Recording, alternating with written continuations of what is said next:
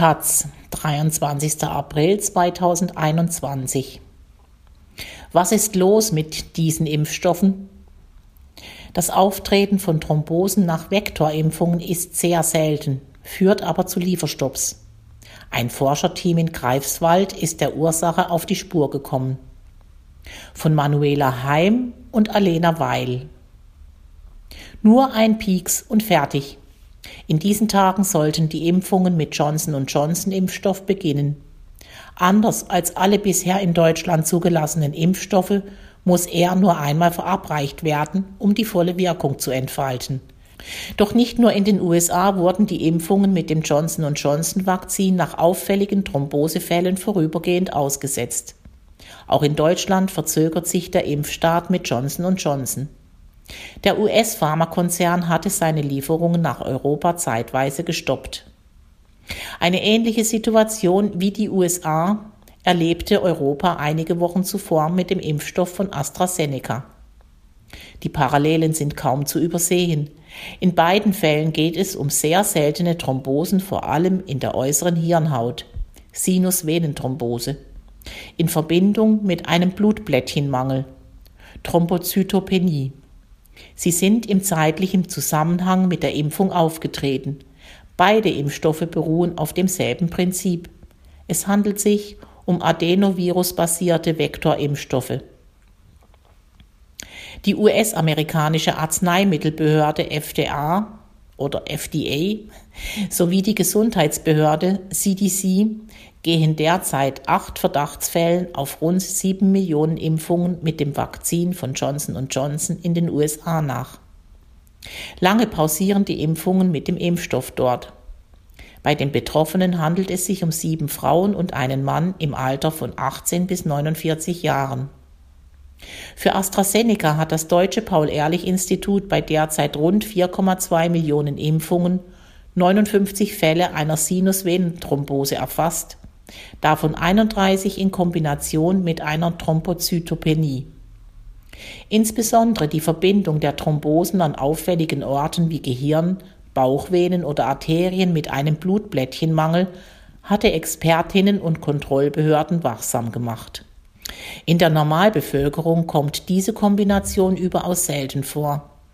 Hinzu kommen weitere hochspezifische diagnostische Befunde, die die Thrombosefälle nach den Impfungen von anderen Sinusvenenthrombosen abgrenzen, sagt Professor Johannes Oldenburg, Direktor des Instituts für experimentelle Hämatologie und Transfusionsmedizin an der Uniklinik Bonn.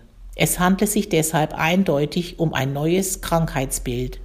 Vaccine-Induced Immune Thrombotic Thrombocytopenia wird es inzwischen in Fachkreisen genannt, kurz YITT oder WIT.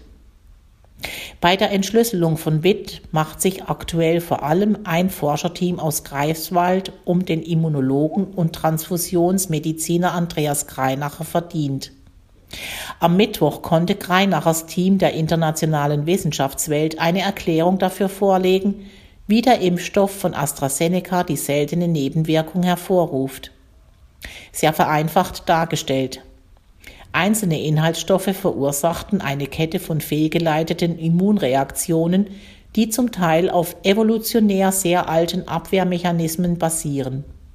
Nur bei wenigen Patientinnen versage das körpereigene Sicherheitssystem an den vielen verschiedenen Stellen der Reaktionskette. Deshalb seien mutmaßlich auch nur wenige Menschen von den lebensgefährlichen Thrombosen betroffen, die jetzt auffällig wurden. Ob die seltene Nebenwirkung ein Problem des Impfstofftyps ist? Gut möglich, sagt Kreinacher und hat gerade mit den Impfstoffexperten von Johnson Johnson eine Zusammenarbeit zur weiteren Untersuchung von deren Impfstoff beschlossen. Bei den bisher betroffenen Patientinnen fällt jedenfalls auf, es handelt sich vor allem um Frauen, die meisten von ihnen sind nicht älter als 50. Greinacher bezweifelt aber, dass es sich bei Witt generell um eine Krankheit jüngerer Frauen handle. Vielmehr treten vor allem die Sinusvenenthrombosen auch in der Normalbevölkerung häufiger bei Frauen im dritten und vierten Lebensjahrzehnt auf. Zudem seien gerade in Deutschland die Zahlen vermutlich dadurch verzerrt, dass bisher überwiegend jüngere Frauen mit dem AstraZeneca-Impfstoff geimpft wurden. Entsprechend der Impfreihenfolge und der zunächst geltenden Altersbegrenzung bis 65 kamen vor allem Menschen in Pflegeberufen und damit überproportional viel jüngere Frauen zum Zug. Welche konkreten Auswirkungen könnten nun die Erkenntnisse der Forscherinnen auf die Impfstoffe haben? Man könnte perspektivisch die verdächtigen Inhaltsstoffe ersetzen, meint Greinacher. Ob das dann aber noch einen funktionierenden Impfstoff ergebe, müssten die Impfstoffentwicklerinnen noch herausfinden. Kurzfristig stellte die Europäische Arzneimittelagentur EMA wie auch schon bei dem Impfstoff von AstraZeneca klar, dass sie auch das Vakzin von Johnson Johnson für die Bekämpfung der Pandemie für geeignet hält. Am Mittwoch verkündete EMA-Chefin Ima Cook, man habe bereits seit März Erfahrungen mit diesem Krankheitsbild und könne die Daten rasch beurteilen. Das Risiko an Covid-19 schwer zu erkranken sei jedenfalls weiter deutlich höher als das Risiko einer seltenen Nebenwirkung nach der Impfung.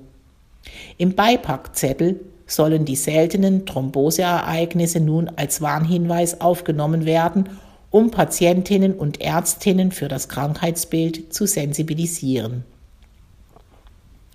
WIT machten sich in der Regel einige Tage bis drei Wochen nach Impfung durch Symptome wie Kurzatmigkeit, Beinschwellung, anhaltende Bauch- und Kopfschmerzen, im weiteren Verlauf auch punktuelle Blutungen, Sehstörungen und andere neurologische Ausfälle bemerkbar.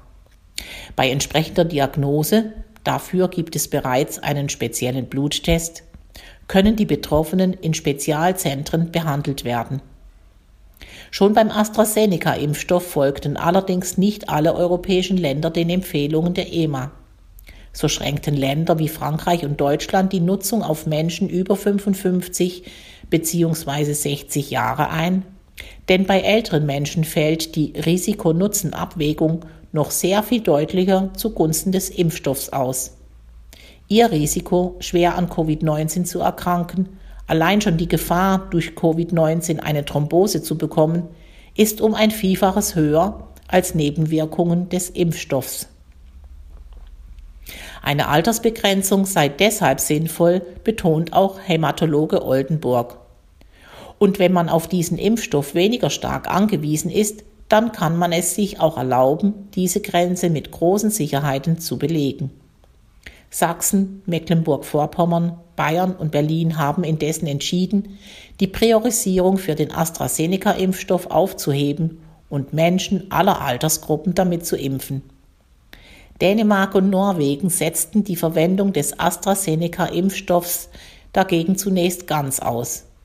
Wie die Länder nun die Empfehlung der EMA für das Johnson Johnson-Vakzin umsetzen, bleibt abzuwarten.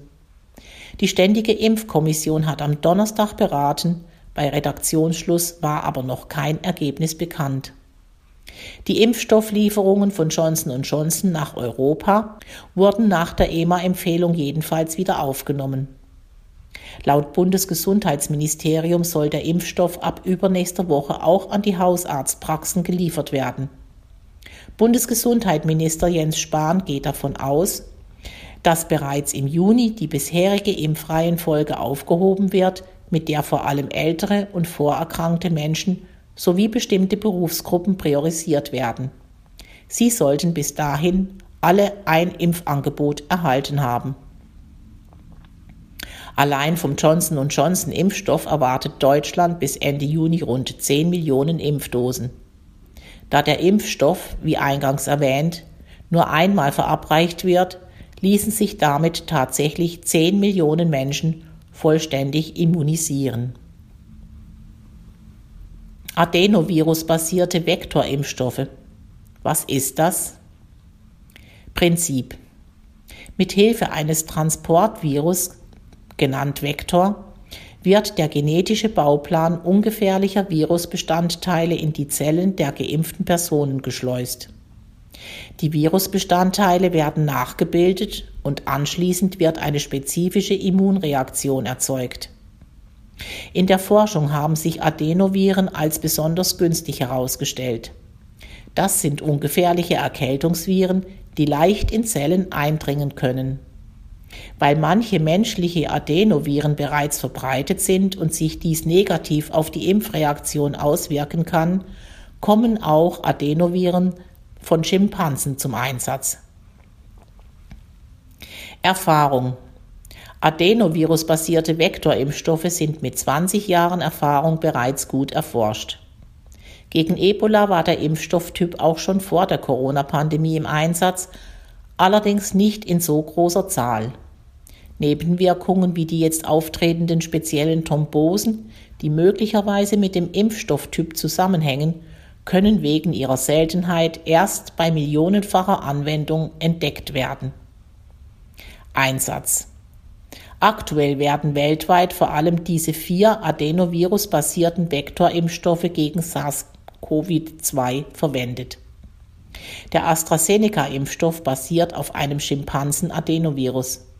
Das im Johnson Johnson-Impfstoff verwendete menschliche Adenovirus wurde auch schon im Ebola-Impfstoff genutzt. Und der russische Sputnik V sowie der chinesische Convidetia verwenden wiederum ein anderes menschliches Adenovirus. Ob bei letzteren vergleichbare Nebenwirkungen aufgetreten sind, ist aufgrund der Datenlage nicht zu beurteilen. Der chinesische Hersteller verneint Parallelen. Vorteile Die in der EU zugelassenen Vektorimpfstoffe haben gute Werte bei der Wirksamkeit wenn auch etwas schlechtere als die der mRNA-Impfstoffe.